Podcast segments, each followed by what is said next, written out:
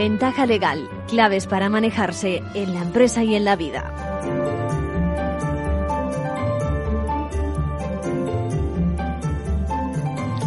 Bienvenidos a una nueva edición de Ventaja Legal, una semana que asistimos a una celebración donde solemnidad y emoción caminaron juntas en un acto que eh, significa sobre todo normalidad institucional, ¿no? respeto al orden constitucional establecido. Evidentemente me refiero a la jura de la Constitución por parte de la princesa heredera del trono de la corona, Leona Borbón. Bueno, eh, llegará un día en que quizás aprendamos a, a valorar la esencia del Estado, lejos de posturas partidistas e interesadas. Algunos ya lo hacemos. Bueno, hoy en nuestras secciones habituales, ya saben, manual de crisis, eh, médicos, atención primaria que pretende la defensa de sus derechos. En ventaja legal hacemos eco de una vieja petición del sector sanitario. Nos preguntamos si podrá finalmente alguna vez el sector médico, los médicos en particular, ver reconocida su pretensión de atender a los pacientes en una proporción correcta, de manera que ni se, ni se vulneren sus derechos como trabajadores a la vida, a la actividad física, ni se ofrezca un servicio perjudicial para, para el paciente. ¿no? Esta semana pasada también conocimos la posición del Tribunal Supremo en un caso que pretendía declarar responsable al Estado por los daños ocasionados a la hostelería como consecuencia de las decisiones tomadas en la pandemia COVID, ¿se acuerdan, no? Bueno, la pregunta es si la empresa que sufrió tantos daños tras la aprobación de la normativa que buscaba, pues eso, reducir los perjuicios y la propagación de la pandemia, pues puede ver compensadas sus pérdidas por, por el Estado.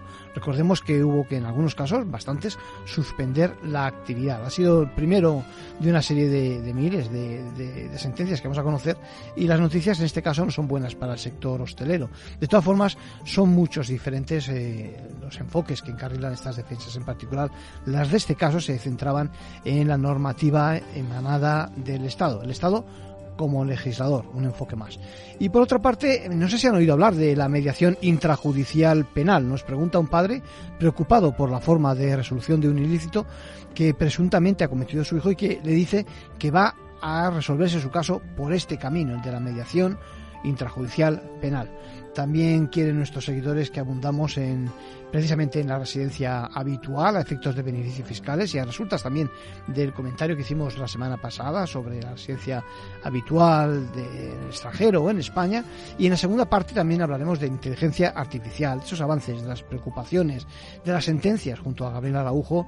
Eh, que, que, que, la verdad es que tras la cumbre en el Reino Unido, tras las eh, bueno, decisiones de, en este caso, de la Executive Order de, de señor Biden en Estados Unidos, etcétera, y la ley también, eh, la directiva europea, nos preocupan a todos desde el punto de vista, desde el punto de vista jurídico. Ahora sí llevamos con la actualización de la mano de nuestros compañeros de la abogacía.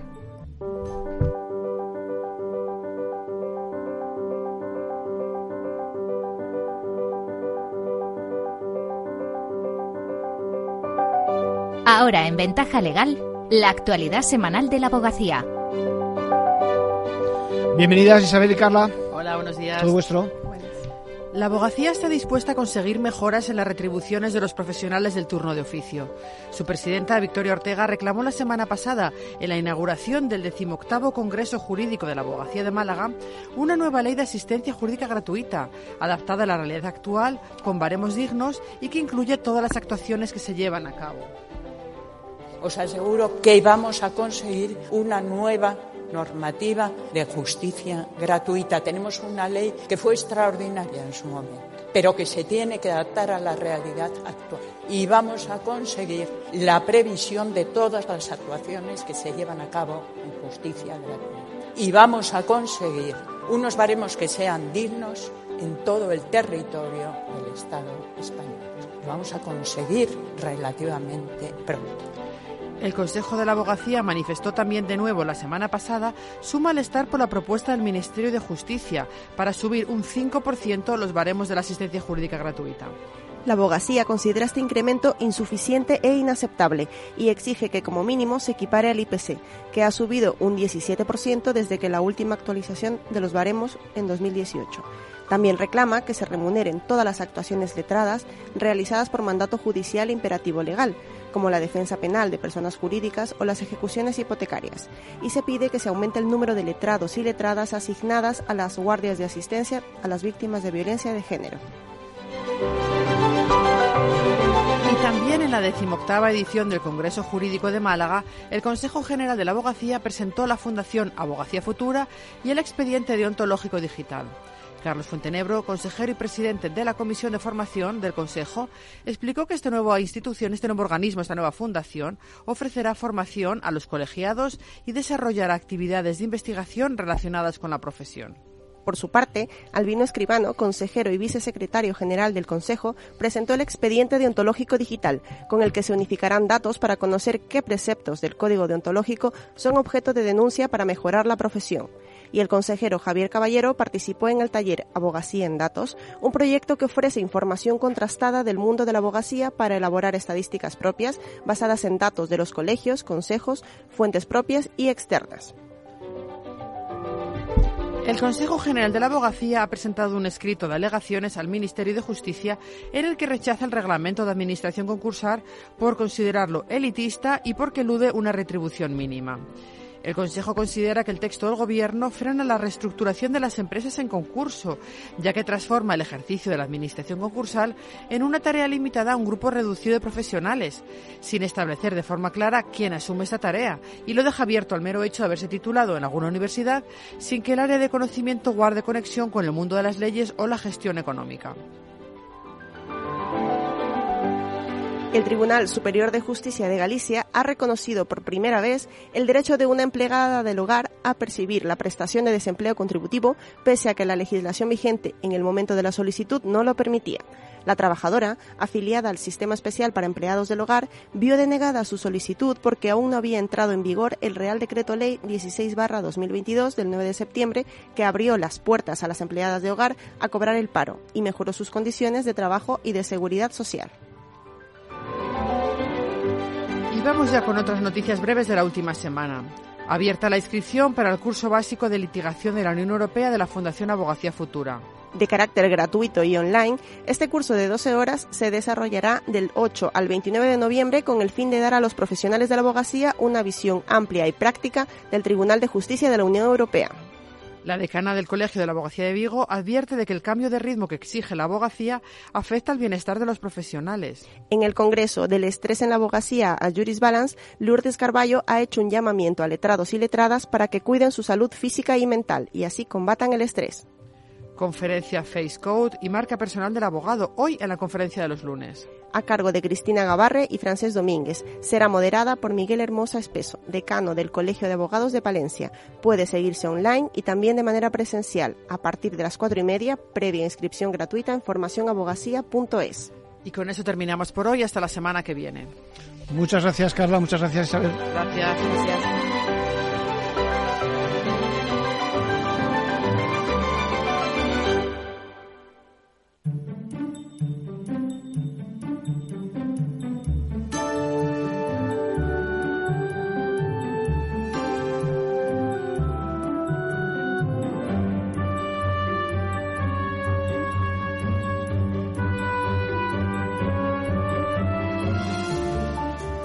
Bueno, yo traigo en nuestro manual de crisis un caso muy interesante que probablemente no haya acabado aquí, en el Tribunal Superior de Justicia de Aragón, porque es posible que se recurra ante, ante el Tribunal Supremo, pero al que quiero dar luz porque recuerdo una época anterior a la pandemia donde llegaron al programa muchas quejas de médicos y de personal sanitario eh, que me decía si no había forma si no había forma de que la presión de trabajo que, sufrían ¿eh?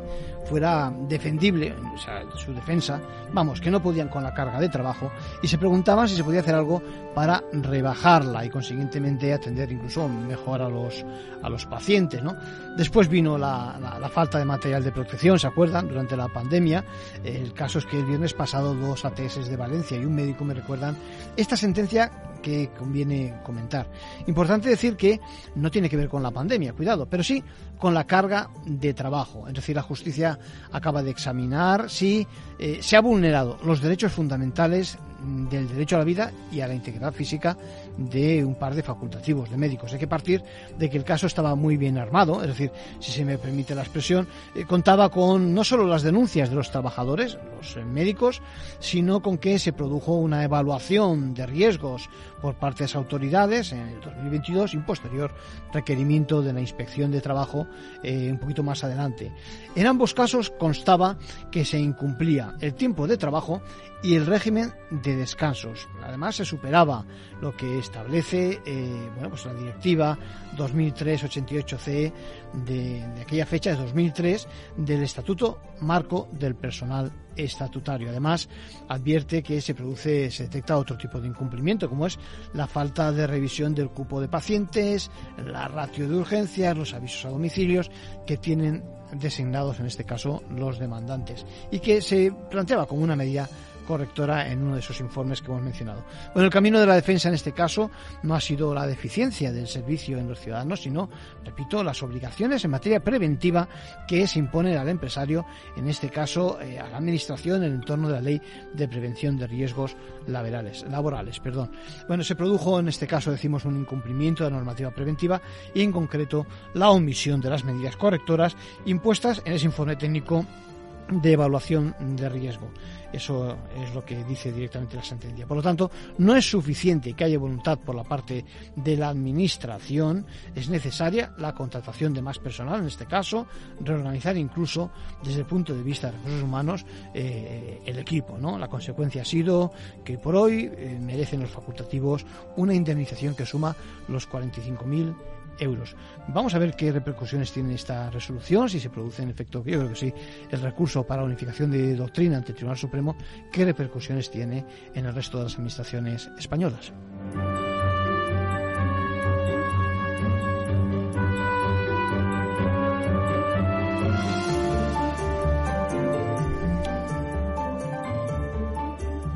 Y hablábamos de los daños en la hostelería por normativa COVID.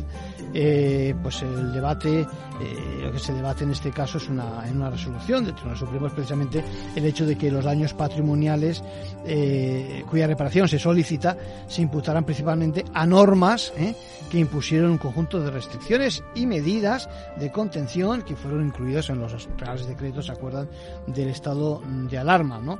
En realidad se está buscando por parte de, este caso de, de los demandantes, el sector de la hostelería, que lo ha reclamado, si las normas que se imputa, a las que se imputa la responsabilidad patrimonial tienen valor de ley o no. En el caso de atenerse a, de tener valor de ley, hay que atenerse precisamente a la responsabilidad patrimonial, que es la del Estado, ojo, el Estado legislador por lo que el tribunal tiene que atenerse a este tipo de circunstancia. Por lo tanto, la sala acaba no admitiendo dicha responsabilidad. Dice que es necesario que se produzca daños de esa declarada ley inconstitucional, llegado el momento, eh, para que se puedan reconocer. Por lo tanto, uno tiene el deber jurídico de soportar esos daños siempre que se establezca en el propio acto legislativo. También la sala considera el deber jurídico de soportar las cargas derivadas del cumplimiento de las normas recogidas en esos reales decretos de alarma sin generar, digamos, derechos de indemnización, eh, fundamentándose también en la Ley General de Salud Pública, que excluye que la Administración deba indemnizar los gastos causados por las medidas adoptadas para preservar la salud pública. 我穿的都是。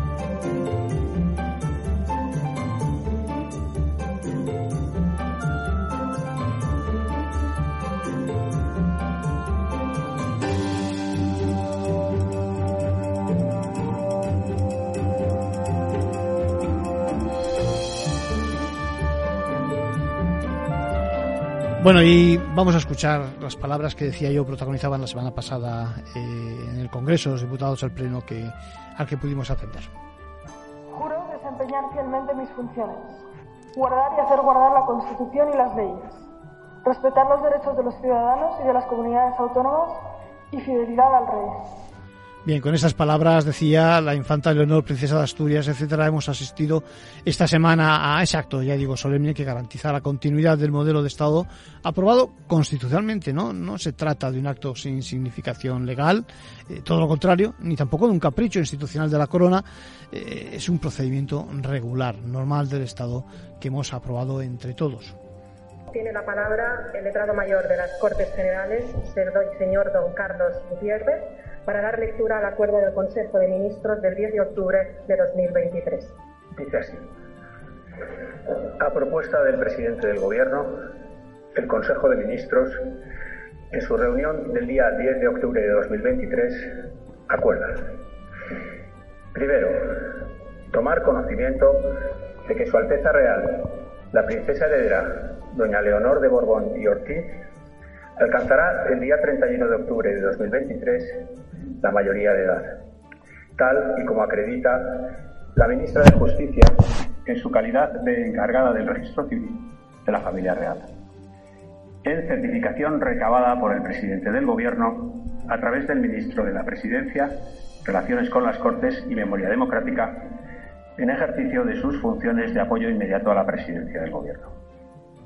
Segundo, solicitar de las presidencias del Congreso de los Diputados y del Senado, conforme a lo dispuesto por el artículo 74.1 de la Constitución española, la convocatoria el día 31 de octubre de 2023 de una sesión conjunta de ambas cámaras de las Cortes Generales con un orden del día con un único punto, consistente en la toma del juramento que ha de prestar Su Alteza Real, la princesa heredera, doña Leonor de Borbón y Ortiz, de desempeñar fielmente sus funciones, guardar y hacer guardar la Constitución y las leyes y respetar los derechos de los ciudadanos y de las comunidades autónomas, así como de fidelidad a Su Majestad el Rey según lo previsto en el artículo 61 de la Constitución española y con el ceremonial propio de tan solemne ocasión.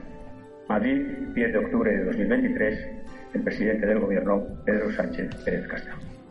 Son palabras, como decía, para la historia y con ellas yo quiero que se conozca precisamente el tracto, ese camino constitucional legal donde el gobierno tiene su papel procediendo a convocar la sesión en donde pudimos atender, ya digo, al acto de juramento antes escuchado. No estamos ante un capricho institucional de la corona, sino al procedimiento regular, normal, de un Estado que hemos aprobado entre todos.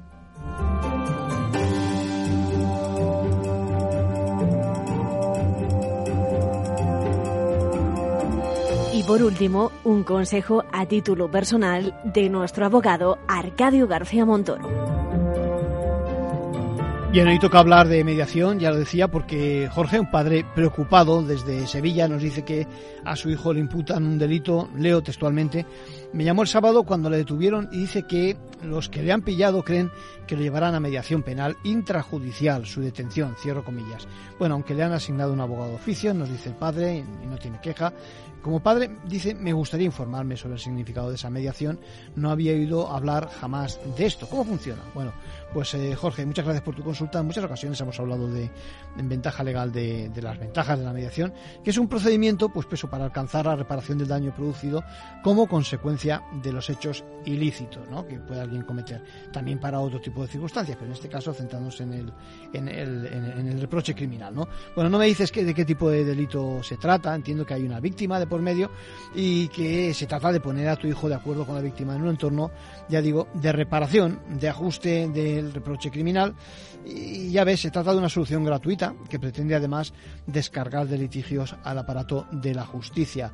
Según la comunidad autónoma en la que estés, eh, se pone énfasis o no en este énfasis y medios, evidentemente, en este modelo, que sepas que esencialmente es un modelo voluntario, es un modelo que apuesta por la neutralidad, que mantiene la confidencialidad y también la igualdad entre las partes. Y, que, su origen es eh, una directiva de 2012 del Parlamento Europeo y del Consejo que establece eh, las normas mínimas sobre el apoyo sobre la protección de las víctimas de delitos, que se hace una especial referencia en el artículo 12 precisamente a las garantías que los servicios de justicia que denominamos reparadora eh, eh, tienen que cumplir, ¿no? y que también se ha plasmado en una ley, la Ley 4 de 2015 del Estatuto de la Víctima de Delito. Todo ello, normas que pretenden precisamente el desarrollo de esa mediación penal a modo de complemento, de manera que pudiera, en bastantes casos, ¿eh? contemplarse como una solución satisfactoria para las partes que cometan el ilícito, las partes, incluidas las víctimas, por supuesto.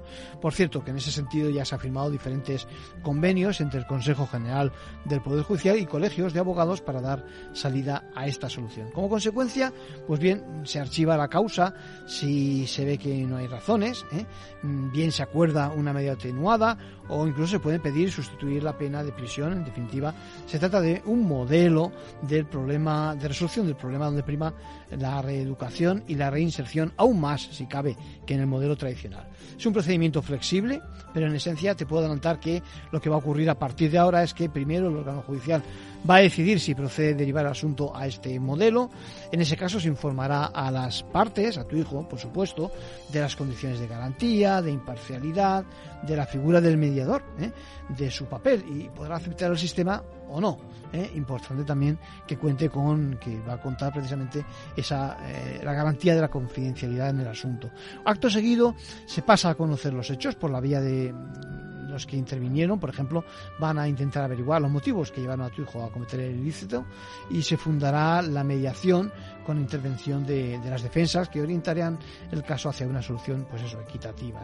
Luego es muy probable que haya entrevistas conjuntas de todas las partes, se pretende un encuentro, seguido de un diálogo, uno o varios, los que hagan falta, ¿eh? Eh, hasta que confiemos precisamente en la capacidad de los mediadores y en su técnica. Y finalmente se va a tomar una decisión que incluirá lo que bien se puede denominar un plan de reparación del daño. Todo ello se refleja en un acto y ahí se van a subir pueda asumir tu hijo en este caso unas obligaciones. Puede también, puede también ocurrir ¿eh? que no se llegue a buen puerto con la mediación y que no haya acuerdo. Bueno, ojalá, ojalá que te haya contestado y que se resuelva el asunto de la mejor manera. Espero haberte contestado. La verdad es que se puede aprovechar. Yo creo que hay que aprovechar de las ventajas de este formato y os deseamos mucha suerte.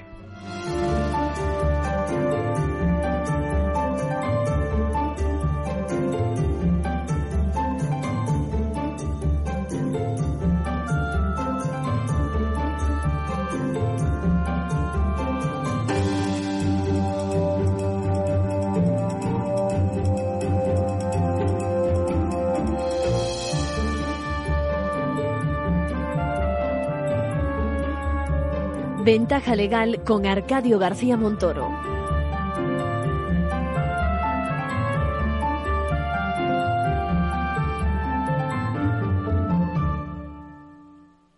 Este es un mensaje para todos los oyentes de radio y es solo para decir gracias. Gracias por dedicarnos tres horas cada día. Gracias por escucharnos en casa, en el coche, en el trabajo, en un móvil o donde sea, en directo o en podcast. Gracias por tu fidelidad, porque gracias a ti, la radio sigue siendo un gran medio, el más creíble, en el que más confías y el que mejor te informa y entretiene. El medio del día a día, de la actualidad al instante y que te acompaña siempre estés donde estés. Radio Value, la Asociación de Radios Comerciales te da gracias a ti. Capital Radio, Madrid, 103.2. El bosque finlandés, el monasterio de Santa María del Paular y el chocolate artesanal de Rascafría, la impresionante iglesia gótica de Torrelaguna, un pueblo con una historia increíble, la rica gastronomía tradicional de Imposible contarte en tan poco tiempo todo lo que puedes descubrir en las villas de Madrid. El mejor estilo de vida del mundo. Comunidad de Madrid. Disfruta de la mejor cocina gallega en Montes de Galicia. Todo un clásico moderno en el barrio de Salamanca. Disfruta de la variada dieta atlántica, de las mejores carnes y pescados tratados con respeto y transparencia y regados con una de las mejores bodegas de la zona. En grupo, en familia o en pareja, Montes de Galicia te ofrece el espacio perfecto en cada ocasión. Si quieres estabilidad en el empleo, poder conciliar tu vida laboral y asegurarte una pensión para cuando te jubiles, debes escuchar Empleo Público. Todo lo relativo a las oposiciones, convocatorias, consejos para preparar las pruebas y la opinión de expertos de las administraciones públicas y de la formación. Los miércoles a la una y media de la tarde en Capital Radio tienes una cita con Empleo Público, con José Joaquín Flechoso. Si crees que la ciberseguridad no va contigo ni con tu empresa, es que todavía no has escuchado Cyber After Work, el programa decano de la radio española sobre ciberseguridad.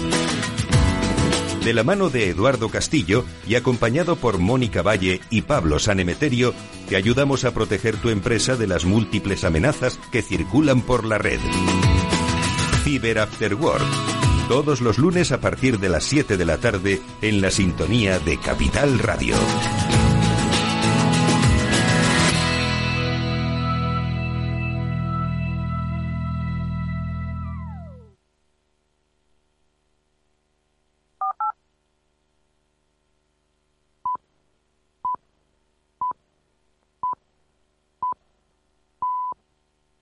Ventaja legal con Arcadio García Montoro.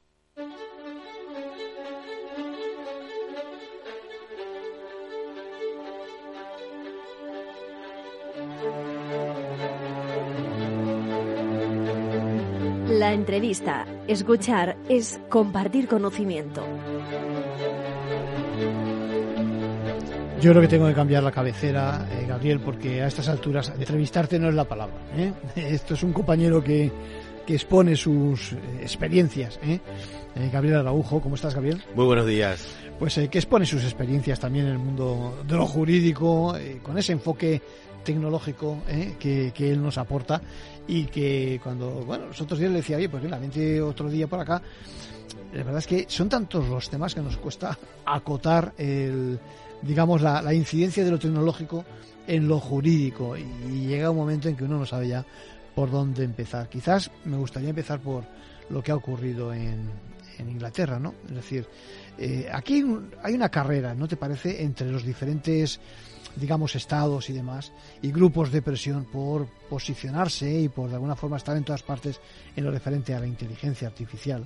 Sin embargo, eh, los mensajes son muy distintos. ¿Qué te parece el mensaje de, de Bridge Park, que creo que se llama el sitio, ¿no? Claro, es que la inteligencia artificial lo que ha tenido ha sido eh, a partir de precisamente hace un año que se estrenó eh, esta solución de OpenAI de inteligencia artificial generativa, ha suscitado una expectativa espectacular de más de 100 millones de usuarios en poquitos meses, batiendo todo el récord de, de lo que tiene que ver con nuevos usuarios. Así que, bueno, eh, lógicamente es un caramelo muy goloso y todo el mundo quiere coger una parte y posicionarse activamente en esta cuestión. ¿no? Lo que está claro es que si alguien, digamos alguien del sector, alguna empresa o algún estado le convocan, acude a cualquiera claro. de los eventos porque yo creo que quiere estar posicionado, quiere saber, ¿no? Quiere eh, lo que pasa es que, como te decía, los enfoques son distintos. Es decir, uh -huh.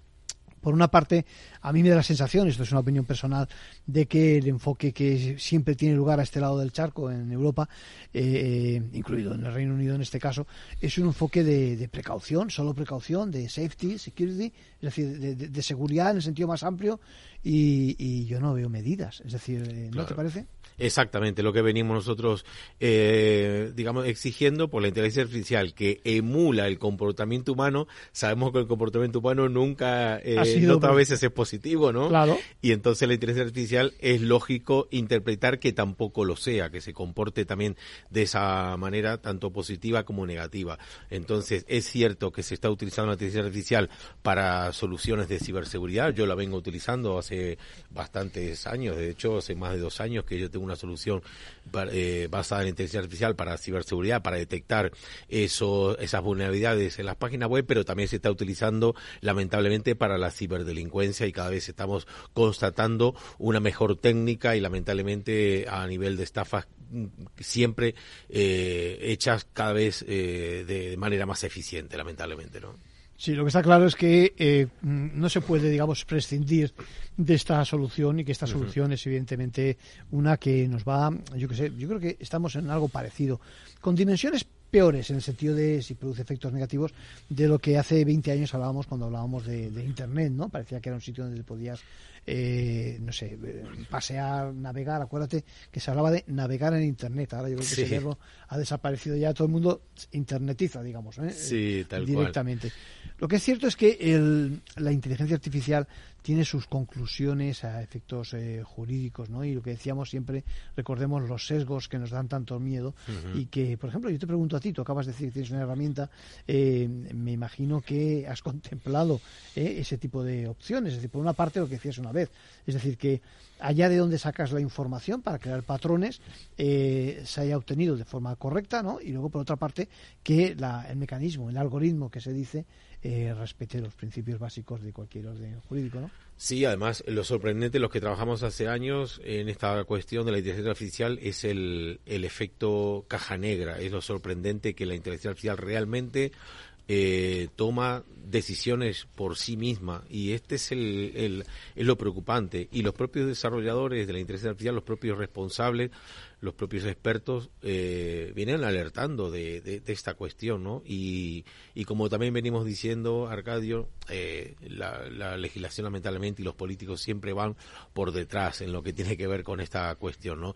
Ya hace un año que se ha estrenado, como decíamos, eh, ChatGPT y bueno, lamentablemente todavía, a pesar de un año, no tenemos una regulación y es realmente preocupante porque sí que utiliza de manera eh, desmedida estos datos que le vamos introduciendo y además estos datos se llevan a estos servidores de California, es decir, donde tiene OpenAI los servidores. O sea, que hay un trasvase de datos personales que está realmente prohibida en la ley de protección de datos. Pero ¿no? que en realidad es una, digamos, es una, es, esa es otra otro perfil, digamos, otra arista del tema. Es decir, que perfectamente podía ser una inteligencia artificial que, digamos, eh, suministrada de fuentes que estuvieran localizadas en Europa, por ejemplo, ¿no? Exacto. Lo que pasa es que estás poniendo sobre la mesa otro otro aspecto que, evidentemente, si no se hace bien, pudiera conculcar derechos. Como no hay ninguna regulación al respecto, pues las tecnológicas, evidentemente, tienen los servidores en donde más barato les les cueste y a, y, y a, partir de ahí, como digo, también extrayendo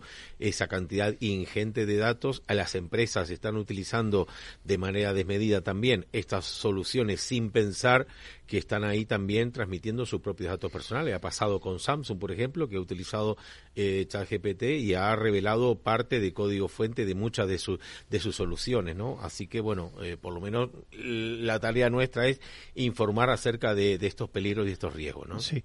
Oye, eh, quizás parece dar la sensación, y espero que la historia no lo cuente así, que es ChatGPT el que ha, digamos, levantado el problema. Es decir, porque realmente, a ver, eh, desde siempre los buscadores han utilizado nuestros datos y han podido encauzarnos por un camino u otro, ¿no? Sí, además los chatbots de inteligencia artificial, mucho antes de ChatGPT, también funcionaban y de la misma manera, ¿no? Se llama el, el IoT, el Internet de las Cosas, ¿no? Internet of Things, ¿no?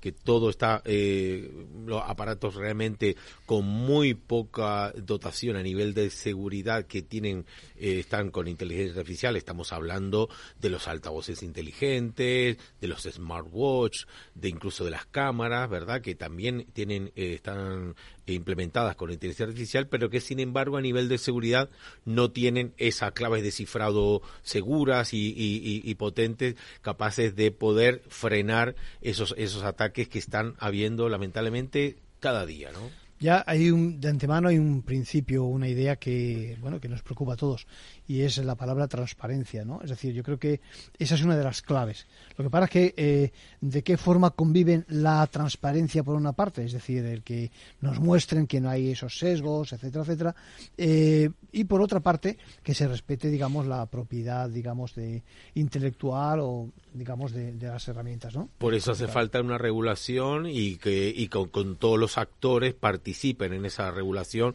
para llegar a ese equilibrio en lo que tiene que ver como, como tú dices, respecto a la transparencia y al mismo tiempo, pues no haya ese espionaje industrial, o sea, que realmente las tecnológicas no tengan que estar revelando, pues, todas sus, sus bueno, sus técnicas, ¿no? Porque lamentablemente es cierto que, que esto está a la orden del día, todo, hay mucha competencia entre las grandes tecnológicas para hacerse con esto, es, con, estas técnicas, ¿no? Y, y eh, informáticas, así que, bueno, hace falta que todos los actores participen de esta regulación, de esta normativa, respetando, por supuesto, el derecho de los usuarios y consumidores. ¿no? Bueno, ¿qué te parece esta noticia? Mira, esta semana hemos conocido precisamente cómo varios artistas eh, que se consideran no protegidos por un juez federal de los Estados Unidos eh, han visto cómo no prosperaba precisamente su demanda para eso, para blindarse o protegerse frente al abuso que ellos consideraban de la tecnología de la inteligencia artificial en materia de derechos de autor, ¿no? Claro. Eh, la verdad es que se encontraron con el siguiente escenario, es decir, por una parte eh, una herramienta que generaba imágenes, según ellos sin su consentimiento, ¿eh? Y por lo tanto aprovechándose de sus obras.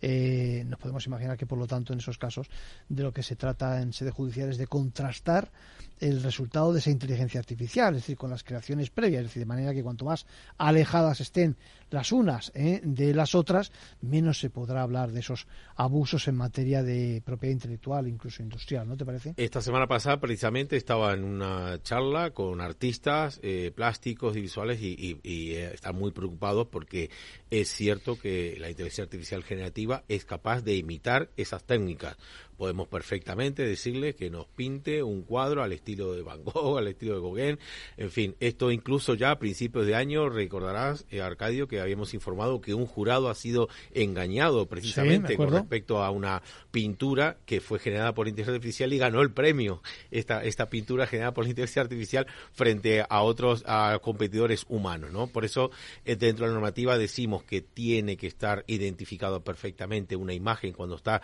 generada por inteligencia artificial que haya una marca de agua. Esto es perfectamente factible hacerlo. De Creo que Google ya está proponiendo eso en este momento. ¿eh? Sí, sí, Lo venimos eh, nosotros presionando en ese aspecto hace, hace muchísimo. Que lo, que está, identificar. Lo que está claro es que los demandantes, en la parte de ese, de ese ejercicio que decimos que tiene que hacer cualquiera que, que interpone una, una, acción o haga una reclamación, eh, tiene que salvar esa distancia que existe entre mm, su obra, la que ellos han protegido, y aquella que es basada en la inteligencia artificial. Claro, el estilo es, lo que pasa. Que ahora mismo se puede eh, eh, escribir una novela al estilo de Vargas Llosa o de cualquiera, y eso sí. Hay que, explicar, hay que explicar a los oyentes que eh, una de las batallas que se produce en ese terreno es precisamente el acopio de información. Es decir, que el hecho de tener, no es lo mismo tener, voy a decir así, ya tú has citado a Van Gogh, eh, una sola obra, ¿eh? como para generar información o copias de copias, o, con la palabra copia. Ya estoy, ya estoy con el sesgo de. Pero bueno, eh, obras en ese estilo, que no tener toda su obra completa, ¿no? En cuyo caso, pues claro, tienes más información para poder, tienes, tiene la herramienta más información para poder hacerlo, ¿no? Por eso los artistas están cada vez más reacios a compartir sus obras en Internet. De hecho, esto me lo comentaban en esta reunión que hemos tenido la semana pasada en una galería de arte de, aquí de Madrid, que precisamente decían, oye, yo ya no voy a subir mis obras porque, claro, les pueden utilizar para entrenar una inteligencia artificial y me pueden copiar perfectamente el estilo y, bueno, y, estar engañando incluso a, compradores, ¿no? A, a, este nivel, ¿no? Porque una de las posiciones que hay en el mercado es precisamente, en el mercado, no es la palabra, en la doctrina jurídica, mejor dicho, es que cualquier obra que sea resultado de la inteligencia artificial no merece eh, derechos de autor. Es decir, que eh, sí que es verdad que existe alguien que ha creado ese software, ¿vale? Que ha ideado esa inteligencia, digamos, ese algoritmo, eh, pero al final se entiende que es poco menos que darle a un botón, ¿eh? es decir, pues como Van Gogh o como Velázquez o como lo que fuera. Y por lo tanto el resultado no es ni siquiera propiedad de aquel que eh, inventó, digamos, la, el algoritmo, ¿no? Pero ¿qué es lo que está pasando? Está, está pasando que a través de la inteligencia artificial se generan esas obras de, de arte inspiradas como digo, en estos grandes pintores y artistas que son eh, eh, muy talentosos a la hora de copiar obras, lo que hacen es copiar y pintar esa obra generada por la inteligencia artificial y la plasman sobre el óleo. Claro, es algo distinto. Sí, pero claro, la idea que ahí estamos, eh, esta es la disquisición. La idea de la obra realmente sí que ha sido extraída por inteligencia artificial de estos grandes pintores, pero el pintor, digamos, el que copia la obra, la, la, la publica como una obra propia, ¿no? Sí, realmente es una copia con sus habilidades. Si tú estás diciendo que una cosa es directamente el hacer una obra al estilo de, y otra cosa es hacer una obra exactamente igual que la que, eh, digamos, que inventó en su momento, inventó quizás sea la palabra, creo en ese momento eh, el señor Bangkok, ¿no? Bueno, la, verdad es que es un tema apasionante que nos ha llevado a, a, la huelga, como decíamos hace unas semanas, eh, de los actores, ¿no? En Estados Unidos eh, estamos viendo, empieza la cosa por precisamente las quejas, digamos, de actores secundarios, o, eh, pero no, no los principales, pero va a llegar a los principales. Es que, ya incluso hasta el doblaje, ¿eh? Arcadio, se está utilizando doblaje para inteligencia artificial, para eh, nos, doblar en diferentes idiomas e incluso para sincronizar, lo llama lip sync, para sincronizar los labios al idioma que se quiera. Y esto ya se está utilizando en el doblaje de las series. Se está utilizando voces con inteligencia artificial para doblar eh, estas, eh, estos contenidos. En esas notas que nos pasamos cada vez que vemos una cosa de esta, esta mañana, te decía yo, Scarlett Johansson demanda una inteligencia inteligencia artificial por clonar su voz e imagen. Es un caso es un caso típico, ¿no? Bueno, yo vengo hace cuatro años de hablando de los deepfakes, vengo intentando alertar. Hay un vídeo que se ha hecho bastante viral porque he hecho una conferencia justamente en el Consejo General de la Abogacía Española. Pues lo recomendamos. ¿Dónde se puede? Hace cuatro años, pues no sé, me lo, están compartiendo ahí por WhatsApp esa, esa parte ahí. De hecho, me ha llegado, digo, bueno, me ha sorprendido. Efectivamente, eh, alertando ya hace cuatro años. Lo que pasa es bueno, nadie nos ha escuchado y estamos en este escenario, pues por eso, porque no se han tomado las precauciones, ¿no? Bien, eh, oye, ¿y qué me dices de la solución que el señor Musk había prometido para el pasado sábado? Yo me quedé esperándola y, no sé qué ha pasado con la convocatoria, si ha tenido lugar o, no. Bueno, eh, lo, lo, que pasa con Musk es, es imprevisible, ¿no? Es imprevisible porque tiene también muchos, hay intereses cruzados también, entonces él hace algo, a veces algunos anuncios eh, con ánimo un poco de influir en el mercado, luego no comparece, en fin. Eh, lo estamos viendo además en, en Twitter, en, bueno, lo que llama X ahora, que también hay, hay bastantes ahí eh, bandazos que está dando a nivel incluso de marca, ha hecho desaparecer el pajarito como el logo, en fin, hace unas cosas que, que nosotros no entendemos por qué hace eso, ¿no? Así que bueno, hay que ponerlo siempre en cuarentena. Lo único que se está jugando su dinero, bueno, su dinero es de sus accionistas, allá él, ya veremos a ver dónde, dónde acaba el tema, ¿no? ¿Qué te parece este caso? Mira, eh, un caso yo creo también de referencia, no exactamente en sede judicial, sino ante la Oficina de Derechos de Autor de Estados Unidos, eh, eh, alguien, un señor que intentó proteger a su nombre una obra, se llamaba, yo creo va a ser un, paradigma a partir de ahora, el Recent Trans to Paradise, es decir, eh, fue creada por medio de un sistema de inteligencia artificial de su propiedad. Recordemos que, eh, ojo que en España, incluso nuestro artículo 5 de la Ley de Propiedad Industrial, Intelectual, perdón, circunscribe la palabra autor a una persona natural, ojo, ¿eh? una persona natural. Bueno, pues este hombre en su momento argumentó que era una obra de encargo, el resultado de, de lo que quería proteger, que era fruto de la creatividad y de hecho a su software le llama Creativity Machine, eh, pero la administración en ningún caso le ha concedido protección. En, en este sentido dice que la administración, la resolución, ha dicho, la resolución dijo que no había intervención humana en, el, en, la, en la creación, ¿no? Eh, y luego aparte también recordar que tenemos precedentes en nuestra jurisprudencia donde no se atribuye precisamente amparo a, derechos de autor, digamos, a obras donde no hay intervención humana, ¿no? Por tanto, eso también es una, es una orientación que tenemos que tener en cuenta, ¿no? Y además poner el foco sobre todo al inicio de tu exposición, que decías que una inteligencia artificial de su propiedad. Estamos en la misma historia cuando yo tengo un grabador de audio que es de mi propiedad, pero eso también me limita ese derecho a grabar y a reproducir, ¿no? Eh, obras que están eh, protegidas. Este caso es igual y lo que exigimos nosotros, pues básicamente es eso, ¿no? Que realmente se transponga todo lo que ya tenemos avanzado a nivel de derechos de autor ya con los medios tradicionales, que se implemente también a nivel de inteligencia artificial. Por mucho que este señor diga que es su propiedad la inteligencia artificial, realmente lo que ha hecho ha sido entrenarla y eso podemos hacerlo cualquiera, pero realmente la propiedad de esa inteligencia artificial no le da derecho sobre, sobre la obra. No es suya, realmente, es lo que estábamos diciendo antes, ¿no? Bueno, ¿y qué te parece la intervención del de señor Biden? Eh, esta semana hemos conocido esa primera executive order que se dice, orden ejecutiva, no sé cómo traducirlo, sobre inteligencia artificial. La verdad es que eh, es curioso la fecha en la que lo sacó, justo antes de, la convocatoria del Reino Unido, ¿no? Y eh, e intenta dar un paso por delante, ¿no? de una forma distinta. Es decir, el modelo americano ya sabemos que es distinto.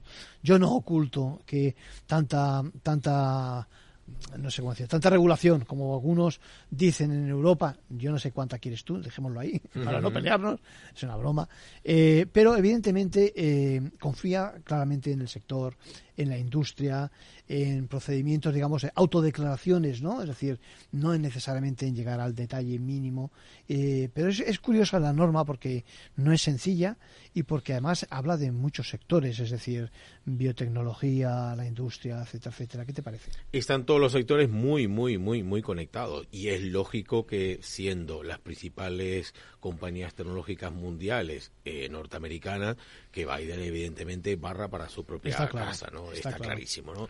De hecho, eh, lo que tenemos evidentemente son indicios de que están hablando, lo que decimos coloquialmente nosotros, están hablando, están hablando entre ellos, están hablando con la Unión Europea, están hablando con el Reino Unido para intentar eso, llegar a esos acuerdos. Lamentablemente, de parte de la Unión Europea, no, eh, no, no con la eficiencia que exigimos. Recordemos, el año pasado eh, Ursula von der Leyen, la presidenta de la Comisión Europea, prometió a Joe Biden que podía llevarse todos los datos de los europeos y esto finalmente no ha sido así. Es más, cuando lo han hecho, le ha caído 1.200 millones de euros en mayo de multa a Meta precisamente por llevarse estos datos. O sea, que no se puede prometer lo que no está permitido legalmente, ¿no?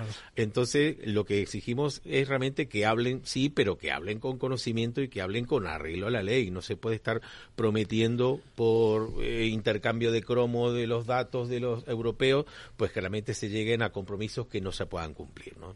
Está claro que son tres modelos distintos, por una parte el americano, por otra parte el europeo, que le falta todavía dar ah, a todos le falta dar pasos, y por otra parte el modelo chino, digamos, o asiático, no sé cómo decirlo, que se va a su ritmo y con sus criterios, pues nada transparentes y demás, como es el estilo, digamos, eh, de estos modelos de estados, ¿no? ¿no? No nos vamos a inspirar en el modelo chino, Evidentemente. Sí, bueno, pero, pero muchas de las cosas que aquí ocurren están, digamos, asentadas allí y demás. Claro, no Acordémonos del fenómeno TikTok y, y, de las consecuencias que ha tenido. Empezó en Canadá, luego en Estados Unidos, en Europa y las administraciones son recelosas de montar eh, o, de trabajar con, o que de permitir a su gente que trabaje con ese tipo de herramientas, ¿no? Claro, China es un actor fundamental, evidentemente. Hay que contar con él, pero claro, hay que eh, intentar marcarle de cerca porque si no que respete la, normativa. Bueno, al final nos preguntamos si no se estará produciendo un exceso de confianza por parte de los Estados Unidos, ¿eh? o incluso si, si el impulso regulatorio de la Unión Europea se queda corto, porque tampoco lo tenemos tan definido, ¿no? De manera que, eh, aunque se haya convertido en algo prioritario la inteligencia artificial, y fíjate, no quiero ser agorero, pero tendrán que pasar cosas malas para que de verdad se adopten medidas ¿no? Eh, eh, que sean eficaces. Sí, ya están pasando cosas malas, lamentablemente, y el reto es, Arcadio, llegar a ese balance, lo que habíamos, el balance entre el principio de minimización de datos, que es un principio fundamental en el ordenamiento jurídico vigente, y al mismo tiempo respetar el modelo de negocio de las tecnológicas que evidentemente se basan en, esta cuestión. De hecho, hemos sabido eh, precisamente que ahora la Unión Europea ha puesto coto a esta cuestión, a Meta específicamente, y le exige... Te iba a decir yo ahora. Sí, eso ah, es un tema importantísimo. No, no, sigue, sigue con ello. Ah, correcto. No, es que claro, eh, eh, estamos viendo que están un poco, se han dormido los en esta cuestión. Eh, estamos hablando que la ley de protección de datos, el reglamento general de protección de datos de la Unión Europea ah, eh, está vigente el año 2018 y cinco años después, pues están exigiendo ahora a Meta, propietaria de Instagram y de Facebook, que no utilice los datos de los usuarios con fines comerciales, ¿no? Entonces, eh, han tardado muchísimo en esto, ¿no? Han tardado mucho. Y esto, eh, recordemos que en noviembre del año pasado ya le había hecho una observación muy grave la Unión Europea a esta compañía para que no utilice con fines comerciales estos datos como decimos, en mayo le ha caído la, multa y bueno, han seguido porque normalmente les conviene pagar la multa y seguir con estas Sí, lo que es curioso es eso, que a pesar de que las multas hablan de miles de millones, sin embargo, a pesar, es rentable. Es decir, el negocio de la publicidad está tan volcado en las redes sociales y en este tipo de herramientas, eh, que, aún así les sale cuenta, ¿no? No tenemos que irnos muy lejos. La propia Comisión Nacional del Mercado de la Competencia multa eh, muy de muy seguido a las a las compañías telefónicas cuando se compinchan para subir las tarifas y las compañías pagan la multa y siguen en esas prácticas, lamentablemente. Y por eso tenemos también un, Internet de los más caros de Europa, lamentablemente. Les conviene pagar la multa y seguir con sus malas prácticas. Por eso hay que tener mucha más más rigor a la hora de exigir esta transparencia que hablabas tú antes y en el caso de la europea sí que nos estamos jugando muchísimo. Estamos acabando, Gabriel, pero no quiero irme sin comentar, sin compartir contigo algo que hemos comentado fuera del micrófono y es como eh, algunos usuarios, en particular eh, gente próxima, digamos, a, mi oficina, me decía hasta qué punto no nos eh, siguen o tienen datos sobre nuestro comportamiento y nos perfilan con el hecho de que en estos momentos eh, prácticamente todos los domicilios tienen esos repartidores de, de, pues de, gas, en ese caso de, calefacción, que recopila datos sobre, sobre todo, sobre dónde estamos, cuánto estamos, eh, ¿no? ¿Te parece? Es decir, ahí hay una... Eh, hablamos de protección de datos, no hablamos de inteligencia artificial, pero evidentemente hay alguna alguna. Me decía en particular un par de personas, por diferentes vías, que ellos no habían firmado ninguna cesión de sus de la información sobre sus derechos y demás, ¿no? Claro, eso es uno de los problemas, que cuando se ceden datos realmente tiene que haber un consentimiento expreso, según informa el artículo 6 de la Ley 3-2018 de la Ley de Protección de Datos en el caso de, España. Así que tiene que haber realmente un consentimiento expreso. No se puede hacer esa extracción de datos eh, pues con un volumen eh, tan importante como el que mencionas, de los contadores de electricidad, de gas y todo esto, ¿no? Bueno, déjame que eh, haga un guiño ahora a una pregunta que he dicho antes que iba a contestar y es precisamente a una oyente, eh, Mari Carmen, que nos decía que eh, le gustaron los comentarios que hicimos en la semana pasada sobre cuándo se considera que alguien resida en España a efectos de, impuestos y, y, resida también fuera a efectos de impuestos y ahora tiene una duda que quería contrastar con nosotros. Nos decía que bajando más a nivel de calle, ya partiendo de lo que la ley en residencia dentro de España le pide, él quería saber, ella quería saber eh, qué se considera por, eh, en este caso, residencia habitual, ¿no? vivienda habitual y sobre todo si puede aprovecharse de algunas ventajas eh, fiscales y demás de una vivienda en la que lleva viviendo pues eso dos años y además quería saber si se extendía el concepto de vivienda precisamente a un trastero, a las plazas de parking y demás. Por lo tanto, eh, Mari Carmen, que sepas eh, que sí, que estamos hablando de beneficios como eh, los que puedas obtener, la ley que sea, por vivienda y por lo tanto merecen las deducciones que puedas eh, querer convenientes en ese plazo.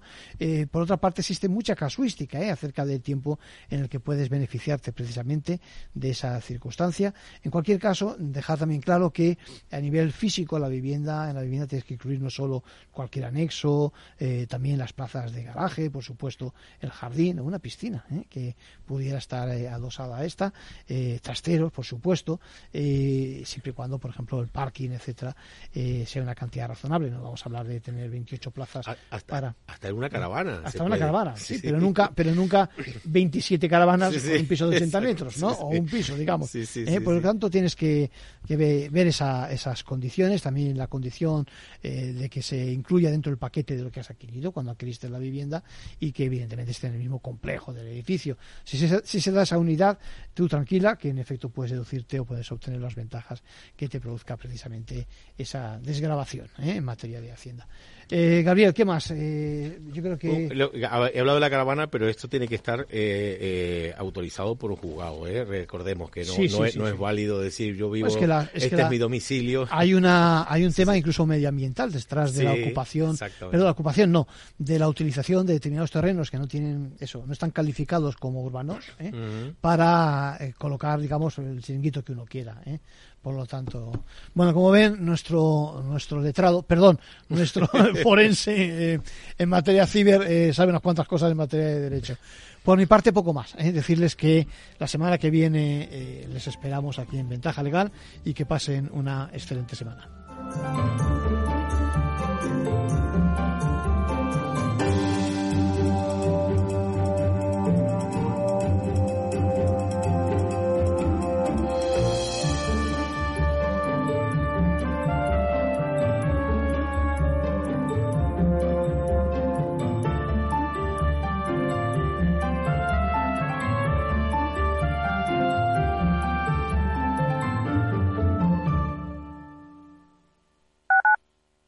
Capital Radio 103.2 el Servicio 012 de Información y Atención al Ciudadano de la Comunidad de Madrid ofrece servicios como el 012 Apoyo a la Maternidad, que presta ayuda a mujeres embarazadas y familias, el 012 a tu lado, de apoyo psicológico ante momento de soledad o crisis, y el 012 Mujer, dirigido a mujeres víctimas de violencia. Servicio 012, un número para todo y para todos. Comunidad de Madrid. Dicen que el agua de Madrid es la mejor agua del mundo. Pero ¿sabes lo que hay detrás de cada gota? Un gran equipo de personas que trabaja para ayudar a quienes más lo necesitan, estudiando la situación de cada hogar y aplicando bonificaciones en tu factura. Porque no solo te ofrecemos la mejor agua, sino también el mejor servicio. Canal de Isabel II. Cuidamos el agua. La Comunidad de Madrid, a través del Instituto Regional de Seguridad y Salud en el Trabajo, convoca subvenciones para reducir la siniestralidad laboral y mejorar las condiciones de seguridad y salud en el trabajo. Destinará un millón y medio de euros a empresas y autónomos de la región en especialidades preventivas, más del doble que en 2022. Las líneas de ayuda cubrirán todas las especialidades preventivas, también los gastos para la mejora de las condiciones de trabajo relacionadas con la seguridad, higiene industrial, ergonomía y psicosociología aplicada, además de los gastos en sensibilización y formación preventiva. La tramitación se realizará exclusivamente por medios electrónicos. Para ello necesitas disponer de uno de los sistemas de firma electrónica reconocidos por la Comunidad de Madrid. El plazo finaliza el 15 de noviembre. Más información en el 971 31 23 o en el correo electrónico irsst.subvenciones@madrid.org. Comunidad de Madrid. 10 años contigo. Capital Radio.